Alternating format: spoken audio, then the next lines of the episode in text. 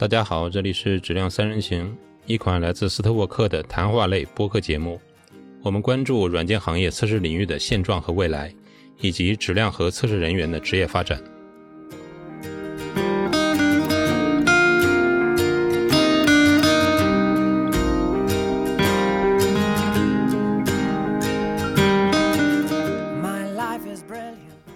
今天是二零二一年的第一次啊，第一次录音。虽然我们前面还有两期没有放出来，对，但是我觉得我们有必要聊一聊一期新的。当然，这期会比较简单啊，也不是简单，就是更容易一些。我想更随意的聊一聊。毕竟对于二零二零来说，我觉得每一个人都不是很轻易的就度过过来了。尤其以我们这样一个在二零二零呃年内启动的这样一个播客，然后到目前为止收到一些。反馈还是不错的，反馈还是不错的。但是这次我就想请啊，我们大家聊一聊，就是啊，主题就定为回顾二零二零，展望二零二一啊。我觉得主题也不是很限制，必须要聊什么，然后不能聊什么。我觉得，呃，大家随意吧。啊，我先问刘然吧，刘然，你觉得二零二零过来之后的整体感觉是什么样？我其实没啥感觉，因为除了稍微心累了一点以外，我觉得整个二零二零来讲，对于我来讲还是比较平淡的。至少在我周围没有任何疫情。我觉得这个就是心累，其实本质上我觉得没有什么，就是没有口罩嘛，啊，心累一点啊，就不出门吧。但是我觉得从整个软件行业来讲哈，我们拉回来，我觉得我们聊生活一点就可以了，更多的还是聊一下我们的工作以及这个行业吧。我觉得从软件行业来讲的话，这二零二零年其实是一个契机。其实大家可以看到，其实二零二零年很多软件公司或者是互联网公司其实是发展很大的，而且测试上面其实也有一些突破，特别是国产相关的，嗯。对不对？这个大家都知道，这个很多不管是做开源的还是做商用的，其实在二零二二年拿融资啊、工作职位啊都非常多，不管是开发、测试。所以说，我觉得二零二零年至少从 IT 来看，我觉得 至少给我更多的信心。所以说，可能生活上有一些心累，但是工作上我觉得 还非常，哎，不能说非常好。至少不坏，而且有一些奔头，包括我已经开始在写书了，然后差不多完成五六章了，一半了差不多，然后希望明年能继续把它做完，然后包括录这个《这样三行》，录了差不多有十期了吧，然后呃，听说还有一定的比较好的反馈，所以说我觉得做了很多事情还是挺值的，我觉得。所以说，我觉得除了生活上有一些新的以外，其他我觉得还好。嗯，我觉得在二零二零，可能首先面临的一个问题，在工作上啊，面临一个远程工作的方式。我不知道从你们的角度讲，比如说你 QA 的这个身份，远程工作跟以前产生的影响很显著吗？做了那么多海外，我相信冰运一样，跟海外的同事、客户聊的时候。基本上都是远程，不管是通过我们的 Always on TV，还是通过什么 Zoom，还是通过其他的方式聊。其实只要你掌握一定的方法，包括这种呃提问、高效沟通的方法，以及呃一些避免浪费的一些流程，其实是完全可以用这种所谓的 Always Always on TV，或者是这种在线工作的方式合作，在线合作的方式来进行工作的。我觉得。在家在办公室，你其实需要合作的人，其实，在办公室你合作的人，其实也在国外，也是有很多这种这种类似于觉得家是一个道理。我是觉得刘冉是比较理性的一个人啊，但是他现在说没什么变化，是因为之前的工作方式就是那样，跟远程客户做这种沟通。当然，我现在的看，我觉得我是不信的，是因为我现在仍然记得刚开始远程工作的时候那种。未知那种不确定性，其实对于个人来说影响还是挺大的。也许现在很多人都已经忘记了，嗯，比如说你不知道你的同事在干什么，当然你的同事或者你的 leader 也不知道你在干什么，然后你不知道公司会怎么样。啊，我觉得不知道公司会怎么样，这个我觉得可能是一个未知。但是你说不知道同事干什么，我觉得这个我是没有的。我觉得是这样的，你信任同事，我觉得在就算在远端，我们基本上是会在一个 Zoom 里面，就是 always on。其实你只要有事找同事，你上面叫一声，同事基本上都在。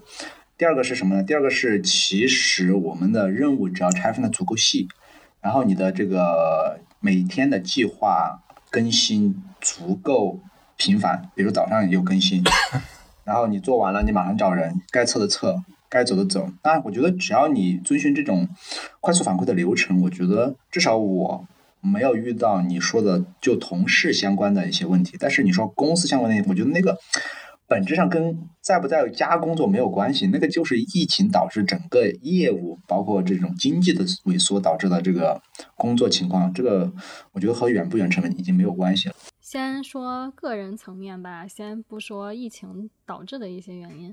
个人层面，在二零二零对我来说是一个冲击比较大的年份，因为我在这一年完成了一个有点像类似角色的转变。嗯，之前一直都是在呃，不管是在什么样的公司、什么样的性质测什么样的产品，都是一个一线的测试人员啊，或者是测试管理。然后最近呃，基本上都在做赋能相关的工作。嗯，我会发现其实测试对人的思维方式的塑造是很明显的。然后我有在这一年过程中有点像重塑一样，就是呃换了一些视角，换了一些思维方式，会了解到一些复杂性，包括呃进来总是觉得呃我们是。做什么样的事情，我们表达什么价值观，我们做怎样的输出，其实很大程度上取决于我是怎么看待这个世界的，或者是我是怎么看待我和其他人的关系的。那今年呃，去年二零二零年多了更多的是这方面的一些视角。嗯，我觉得这对我来说是一个好的体验，虽然过程稍微有一点痛苦，因为会不断的打翻自己在过去长时间塑造的一些思维定式。呃，但是给我带来的冲击就是，呃，我会发现世界没有以前自己想象的那样非黑即白，或者说比较狭隘，或者说不符合预期就是缺陷。对，这个是去年对我来说冲击比较大的一点。嗯，疫情导致的原因影响就是。刚才说了，work from home 是一点，另外还有就是会有很多我们会在线下做的一些赋能相关的工作搬到线上去，也做了一些尝试和适配，嗯，看上去影响不是很大，嗯，我这边去年基本上呃就是这些，然后也有就是跟大家录节目，包括我自己去做一些输出，呃，会尝试更多的跟这个世界。做一些联系，与更多的人去联系、去沟通，我觉得这个对我来说是很收获很大的。然后今年应该还是会继续下去。其实我觉得是这样，就是哪怕你自己觉得好像没什么影响，但是你可以，因为你你是不你不是一个人工作的，你是跟你的同事工作的，甚至是客户，但是他们其实是发生变化的。那你如何去？倒不是说适应他们，而是说，呃，协作上进入一种更更更更新的一种状态。而不是说要维持原样，而是进入一种比较新的状态。我觉得这个其实还是挺有启发的。我觉得我真的没有觉得有太大变化。你说他们有什么？比如说我的客户、我的同事有什么变化？我不知道啊。但是就我个人来讲，因为我毕竟是一个 QA，然后我要跟每个人合作嘛。啊，平时该怎么合作怎么合作，只不过从线下变到线上。然后 Desk Check 从我站过去变成他 share screen，那我觉得没有本质上的。很多区别，而且我们要讨论就是 Zoom 打开，大家都在 Zoom 里面。我们要求是每个人都要 always on Zoom。我们团队当时是，所以说我觉得可能有一定的效率区别，可能就是你找他的时候，他可能不在 Zoom 上，你发个微信。那就像你在办上办公室，你他上厕所你要等一下，是一个道理。我觉得我还是觉得没有什么，对我来讲啊，仅仅是对我来讲，没有很大的变化和改变。哎，你说的你们团队 always on Zoom 是是说 Zoom 在线，不是说视频在线上？对我们团队是 always on，因为在家里面开视频不方便嘛，就呃，听完你们的，好像我来自另外一个世界。我觉得二零二零年对我来说影响还是蛮大的。嗯，首先呢，就在北京这么多年，我回家的时候从来没有走过武汉，偏偏在二零二零年的一月十八号，我从武汉去转车，转完车本来高高兴兴的回家了，过两天就不行了，就开始崩溃，因为整个疫情开始，这个说人传人呐、整个这个开始严重起来，我就在家里开始各种的焦虑。然后就整整等到过了半个月吧，也算是说过了安全期了。然后就是各种，就是说啊，要回北京，要啥时候回北京？要孩子要上学，啥时候会上学？如果回不来，回不来怎么办？然后又又是高铁改改飞机，然后飞机又是由于我们其实我们第一次改完机票以后，第一次准备来北京的时候，就半路被被堵住了，没让出来，就是因为封城。突然间的封城，前一天晚上还好好的，我们就改完，正好改到那一天第一天开始封，我们就出不来，所以整个后来就是机票又改了好几次，最终来到北京以后，才终于觉得啊，好像终于回来了。然后接下来就是这个学校啊，开学呢遥遥无期，一延就从寒假延到了暑假，整个小学生朋友们就真的是。啊，不知道是开心呢还是 什么，反正就是过了一个特别悠长的假期。嗯，那对我的影响就是因为由于疫情，就是呃，只是自己在这边带孩子，一方面要在家工作，另一方面呢要呃，就是要搞孩子这一块，包括他要上网课，还等等，就是各种的事情。嗯。就感觉整个人成天就是工作和生活已经没有了界限，一天从早忙到晚的这种节奏，啊，嗯，然后也是跟孩子的这个各种的斗智斗勇啊，然后各种包括我们甚至在家里特别狭窄的这个走廊里呢，开启了我们唯一的运动，就是打羽毛球，因为当时其实是呃也。不建议不提倡出出去外面活动的，也不敢出门，所以呢，基本上所有的东西都是网购，然后呃，然后呢也不出门，所以唯一的运动就是在家打羽毛球，嗯嗯，所以其实整个这一段时间还是嗯算是比较艰难的。然后从工作的角度来讲呢，嗯，其实工作从线下移到线上，我觉得对于我们的这种。工作本身来讲，它的影响并不大，唯一的就是可能我我觉得，其实从线下到线上这种合作远程工作的方式，更多的是我的这个工作效率，就排除其他的 干扰因素以外，工作效率会更高一些。而且你是比如说，我现在由于是远程，我看不见对方，对方也看不见我，那可能我就要时刻保持在线。我要我的这种工作，其实工作的状态会更长一些。比如说，可能有的在有的时候在办公室，可能还吃点水果或者啥的，还中间还有一些休息时间。其实在家反而这工作时长、工作这个效率会更高。呃，另外从呃做项目本身来讲的话，呃，像之前的话在。办公室有这个物理墙和电子墙，这些嗯嗯卡呢，可能大家就是尤其是开发，他就习惯只是在物理墙上挪一下，然后电子墙呢就不能够及时的更新。其实现在这种远程的这种方式法有个好处，就是大家都特别注意去更新线上的这些呃故事卡的状态啊什么的，所有的都是通过线上的状态来更新来大家同步，所以这一点其实也蛮好的。嗯，反正就是因为最近北京又开始严重起来，其实我们又开启了这个居家办公的方式，也很自然，其实还好。呃，另外一个方面就是，呃，也是去年对我来说收获呃比较大的一个，就是这种线下的活动，因为疫情的话全部都取消了，举办不了，就嗯就慢大大家都开启这种线上的方式。嗯，那线上呢？其实我之前并没有做过，嗯，就也是想抱着这种尝试试一下的这种态度，就是开启了几次的这个敏捷测试相关的直播。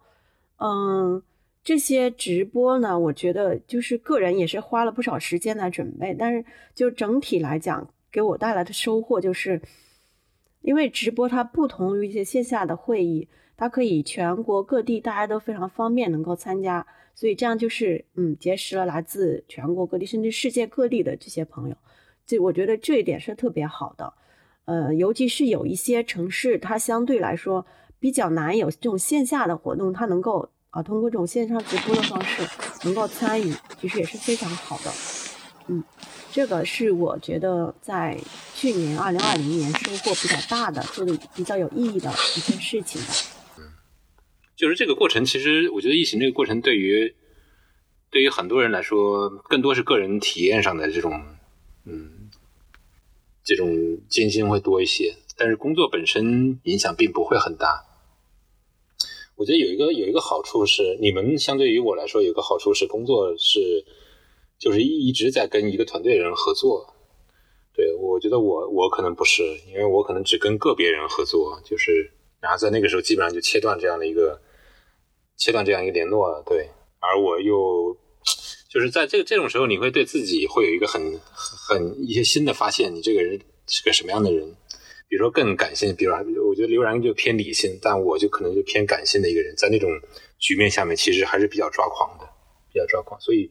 不得不去寻找一些其他的一些办法，你慢慢的去，呃，一些物理上的一些办法，慢慢的沉积下来。比如该做什么事情，该安排什么，包括跟人的这种 connection 这种连接。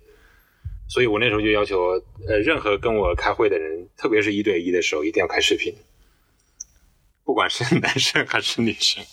对，所以那个时候做了很多这样的事情，做了很多这样的事情。对。在测试领域而言，去年有什么特别的事情发生吗？在你们的印象里面，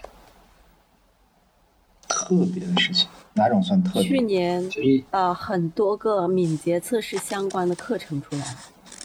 OK，还有书。对，还有好几个人写书。哎，这个很奇怪，为什么都赶在去年呢？是因为在二零一九年他们的书稿就已经准备好了？差不多吧。二零一九年、二零二零年写完，就这两年写完。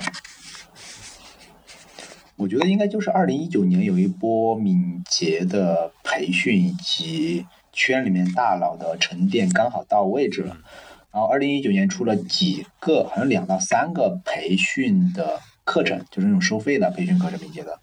那二零二零年啊，冰玉和我们又举办了这种敏捷的这种线上的这种分享，然后呃，可能大家看到这个呃，好二零。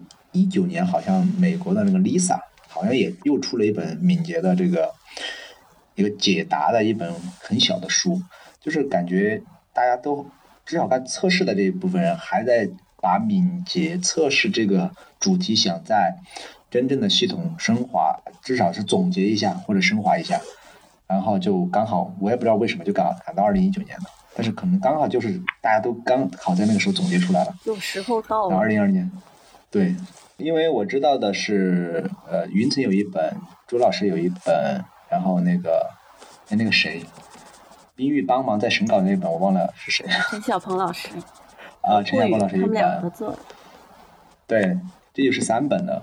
然后好像 Lisa 有一本是二零二零年初的时候出来的一个敏捷测试答疑，好像是实践答疑，好像是。然后这就四本的，好像还有吗？冰雨。我只知道是四本，好像没有了吧？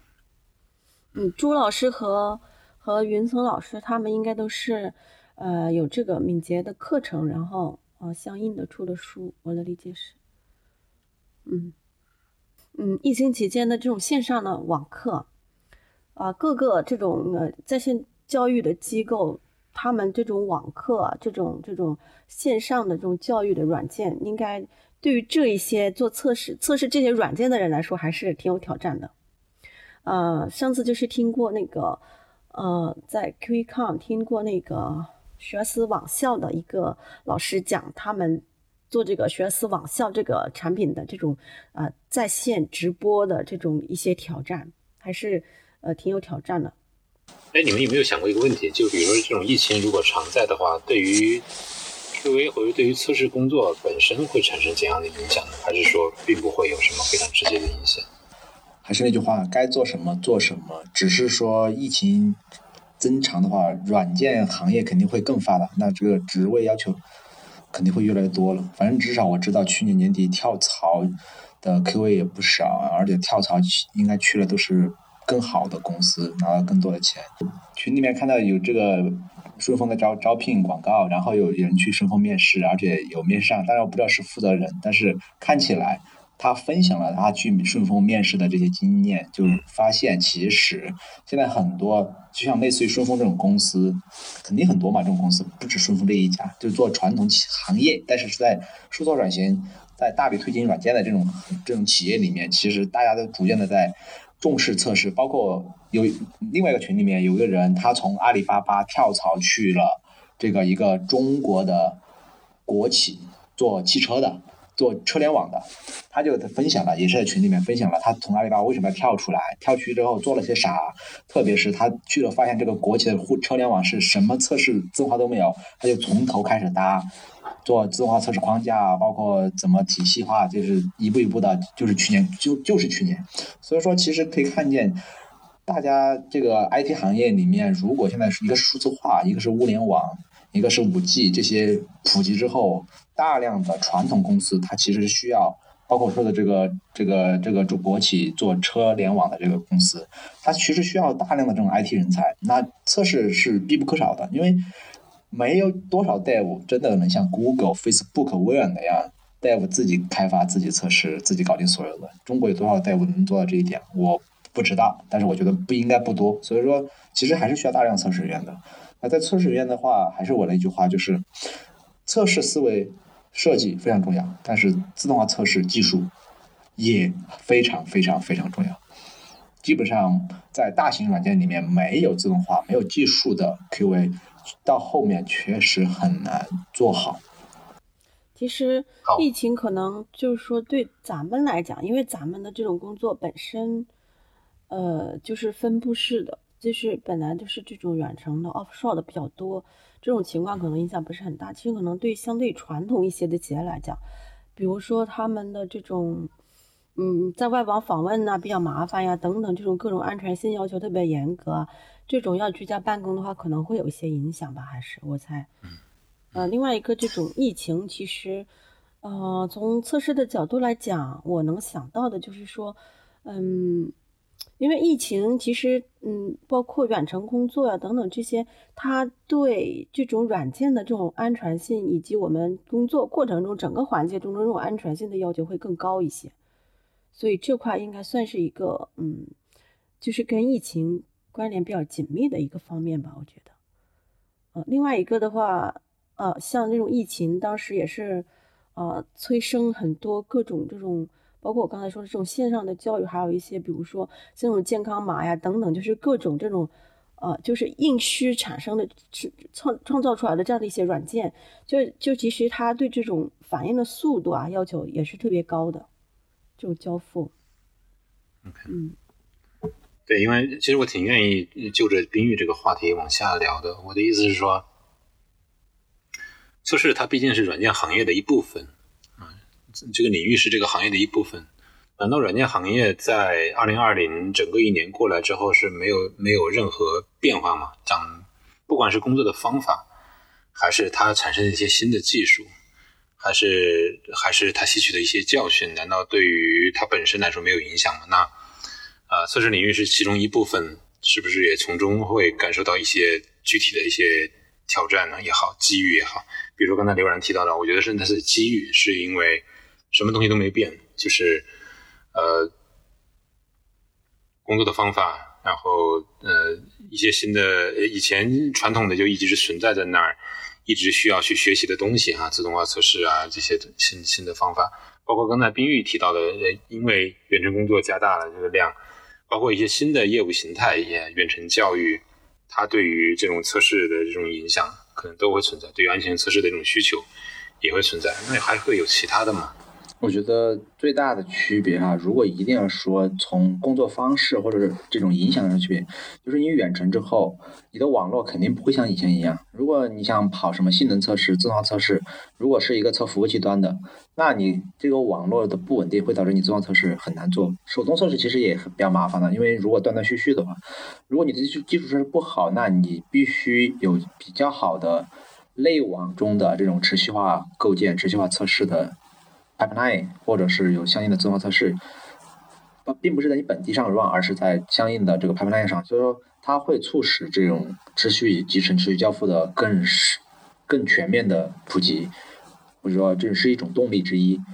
然后其次会加强自动化的这个这个实施，因为如果确实是大规模的这种大家都一直都只能在家里面工作，那网络势必会成为一个瓶颈。如果我相信不是每个公司的网络都很好，因为毕竟几几千几万个员工同时要访问公司的服务器，我们公司好像也是存在过这样的问题，就是当时 VPN 数据。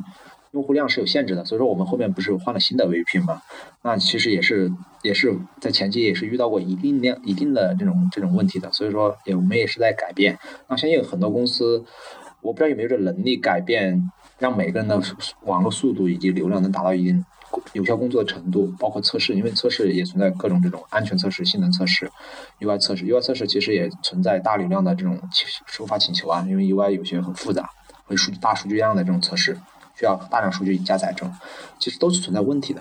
所以基于云的测试，或者说基于公司内部持续集成的这个云，可以是公司的私有云，也可以是公有云。这基于云的测试，应该是会越来越需求多。其实我呃个人是觉得相对乐观的，嗯，然后机遇方面的感受可能比较多一点。一个是在两千年，算呃二零二零年 一下回到千禧年了，呃，在去年。虽然我都在劝身边的小伙伴啊、前同事啊，这个动荡的年份不要换工作，但是其实有很很有相当一部分的小伙伴都在去年完成了这个跳槽，然后也是像刘老师说的，跳的这个也比较理想。呃，这个是一方面，另外一方面就是，呃，疫情可能加速了这个企业对于我要做数字化转型、我要上云，或者是我要做自动化运维、我要 DevOps 这种呃的认识和需求。可能以前觉得我们在做赋能的时候，需要跟大家去强调说，呃，我们需要线上，我们需要自动化，需要去做敏捷转型。以前可能需要我们去帮助大家去建立这样的认识，但是由于疫情的原因，大家都认识到，呃，很多事情是需要变化、需要响应变化的。那这方面来说，可能是一个很大的机遇，嗯，所以我我相对会持比较乐观的态度。最近有个纪录片叫《中国》，你们看了没有？没有。一共好像一共十集吧，就叫《中国》。然后第一集就讲孔子。孔子就是他开头很很焦虑，是因为那个时候礼崩乐坏，然后知识只能在贵族之间传播啊，所以在街面上你经常见到见到老百姓互相这种倾轧。就是在他早些年间是比较讲究这些，呃。礼礼礼教啊这些东西的，对，但到那时候已经开始破败，然后他就很焦虑，然后他就采取了一些措施，开始先去先去找老子是吧？找老子做了一些经验的一些讨教，然后自己开始呃教化这些民众，收弟子，然后开始周游列国。对他其实我其实我看那个看那集的时候，就是感受特别特别深，以及后来。就是平时看到的一些信息，其实也是这样。就是所谓的没有一个没有一个好的时代，没有一个完美时代，是因为你总会觉得之前更好，现在现在现在不行。啊，最近听那个播客梁文道的八分，他在他的最新一期二零讲二零二一的嘛，那里面就提到了一个问题，就是很多人都说，呃，回不到日常，回不到日常，他就在解释这个东西，因为就一直就不不存在一个。很好的、很稳定的一个日常，是因为它总是在变化的。所以，所以从这个角度讲，我我也不是说不得不去乐观，而是说就接受这样一个、接受这样一个、接受这样一个事实吧。是啊，我觉得只要大的不变，小的变，其实对我讲就是没变，因为变本身就是我日常，对我来讲，只要大的不变。好吧，在二零二一，你们有什么计划吗？刘老师，听说你今年要同时再写四本书还是五本书？你不要乱说哈，这个你要 让我死吗？没有没有没有没有，怎么可能？主要是写一本书，然后还有一本应该是去年就基本上出稿，只是现在还在修改途中。争取今年能发出来和别人合写的，就是我独立写的主义一本，然后和别人合写的，去年完成的一本，今年还会合写一本，然后就是相当于两本合写，一本独写的，希望能在二零二一年出版，这就是我最大的愿望了。二零二一，我觉得总会做一些做一些大概的规划。但是我觉得，我觉得特别详细的规划也不靠谱啊！我觉得，而且规划太多也不靠谱。每年到了这个年纪的时候，就会发现，哎呀，每年都都要自己打耳光，就根根本自己打脸，根本就实现不了在年初定的非常详细的计划。还好我从来不定计划，从来不定详细的计划，所以不存在打脸的这一说。所以明年没，所以今年没有计划。今年就是唯一的希望，就是多读一点书。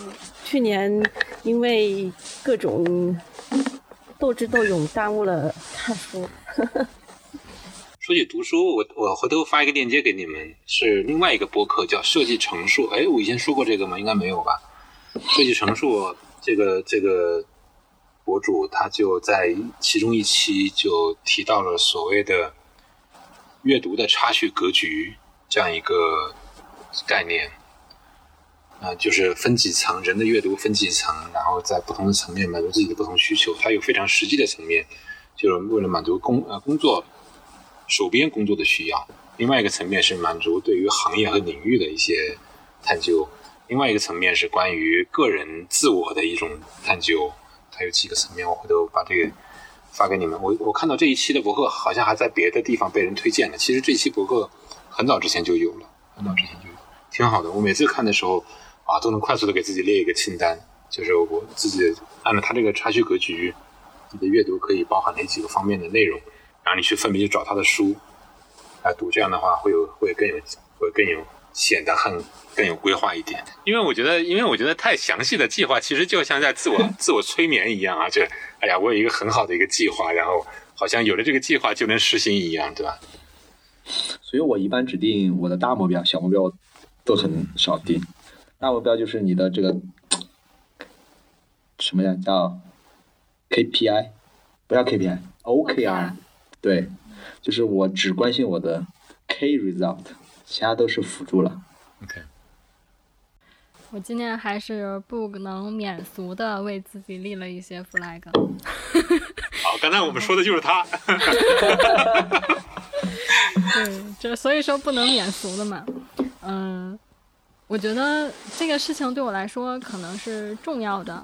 嗯，一般来说，如果我定一个百分之百的这个 OKR，我可能到年底审视自己的时候，能完成大概百分之八十左右。但如果我没有这个东西的话，我可能靠自驱，我无法预估。我感觉可能一半儿都已经很好了，嗯。然后有一点跟贝玉姐一样的，就是今年希望多读一些书，而且会相对比较杂，因为之前一直都在读读的是，呃，偏技术相关的啊，测试相关的或者是需求相关的。呃，今年可能更多的会去，呃，想了解，比如说。呃，人是怎么认知的呀？或者是，嗯，人与人之间的关系，啊，这类类似这样的一些主题，主要是自己有这个成长的诉求，嗯，然后呃，还有另一方面就是会尝试做一些，呃，还是不能免俗的，就是 work-life balance 这样的尝试，嗯，还有就是这个个人健康层面的，把去年想减的肥减掉，嗯。希望年底回顾的时候能达成。嗯，听起来以以过来人的身份，听起来你刚才几个只有最后一个最最现实了。呃，说起倒数第二个，就是 work-life balance 这个事情，我最近也是看到，呃，李厚成做的那个节目叫《一日谈》，他第一期就是跟梁文道的对谈，然后在这一期里面，梁文道就提到一个概念。哎，不是提到一个概念，就提到一个说法，我觉得我还挺赞同的，就是现代人的生活是没有办法跟工作 balance 的，而是生活中有工作，工作中有生活。对，如果你一定要把它扯得很轻，你就会很累，而且你是没办法完全做到的，是因为你是跟别人很多别人一块合作的，然后嗯，对，如果你是只为自己工作，我估我估计更没有 balance 了，对吧？所以我觉得不如认认同这个说法。我觉得它就是这样的，因为就好像我的很多工作上的很多想法，全是在生活中一些生活场景下，呃，突然想起来的。那自然也在工作中的时候，有时候会想起生活上的事情，这很正常。我这个很多我我是做不到，对两者掰得很清，然后有一个非常明晰的时间间时间区分界限，这边是这个事情，界限那边是那个事情，我觉得太难了。是不是因为你现在就是 balance？因为你两边的压力都不会很大。对，其实更重要的是什么？更重要的是我。哪有啊？其实这我不能承认。其实更重要的，所以所以说，其实我觉得，不管是压力大还是不大，像冰玉说的，不管在这边压力大，那边压力小，或者是两边压力都挺小，所以白了其实不是的。我觉得，这些是两边压力都很大，怎么办？所以，所以你不是为了 balance 他们，其实你是要 balance 你自己，你让自己处于一个比较比较稳定的一个状态。这个比你想的总想着我要去 balance 他们。更多的他们更重要一些。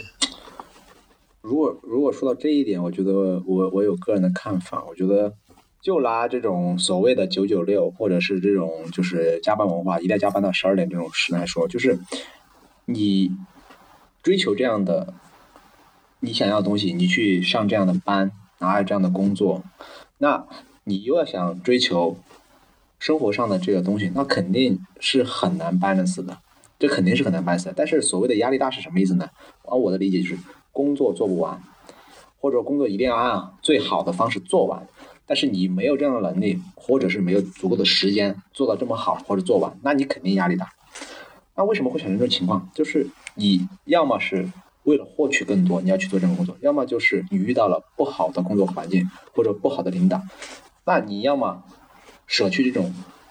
情况去选择一个稍微好一点的，就是至少不会加班，每天加班到十二点，那加到八九点，那九九六嘛，也是九点的下班，对不对？也不是说加到十二点，那其实是可以退一步的，就是工作上。所以说，我觉得这个就像说的，你要平衡的是自己的需求和你要付出的东西，然后你的需求越高，那你肯定付出越多；你需求稍微少一点，那你付出就少一点。那你如果都要追求什么都是最高的，那你付出的都是最多的，那你肯定没办法，完全没办法办的事，完全没办法接受你所有的这种需要付出这么多，但是你付出不了，也获到获取不了这么高，那你就很失望，就很沮丧，压力就会非常大。这是我个人的理解。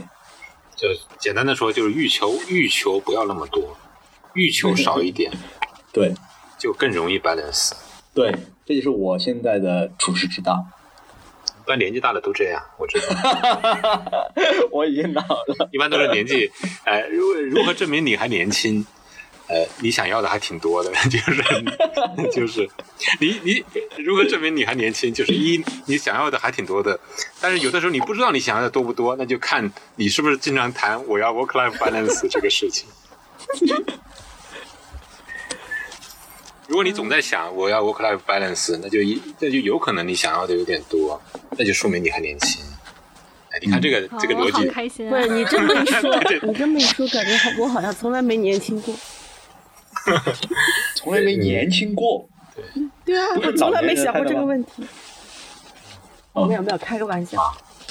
从来我觉得从来没有想过这个问题，那属于年年轻还没到，我觉得好幸福啊，比较原。比较原生的状态，比较原生的状态，活在当下。其实我一直觉得是没有办法 balance 的，因为人的精力有限。就像刚才刘老师说的，除非你少少需求少一点。嗯，对呀。那我回去，我们主要复复习我娃的就是一科，其他两科随便的，只要考上平均分，OK 了。随缘了。啊？什么？我说随缘了，因为现在期末考试只看你 A、B、C 呀，他看不到分的，只要全每科是 A 就可以了，A 就是八十五分，平均分肯定是八十五分以上啊，每个班上的。那还是你们没有升学压力。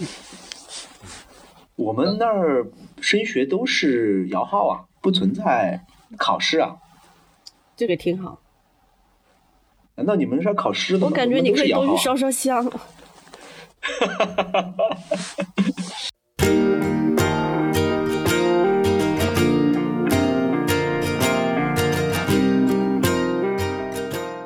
谢谢收听《质量三人行》，这是一款来自斯特沃克的播客节目。我们关注软件行业测试领域的现状和未来，质量和测试人员的职业发展。你可以在网易云音乐、喜马拉雅、蜻蜓 FM 以及泛用型播客客户端搜索“质量三人行”，订阅收听到我们的节目。My life is brilliant. My love is pure. I saw an angel, of that I'm sure. She smiled at me on the subway. She was with another man, but I won't lose no sleep on that, cause I've got a plan. You're beautiful, you're beautiful.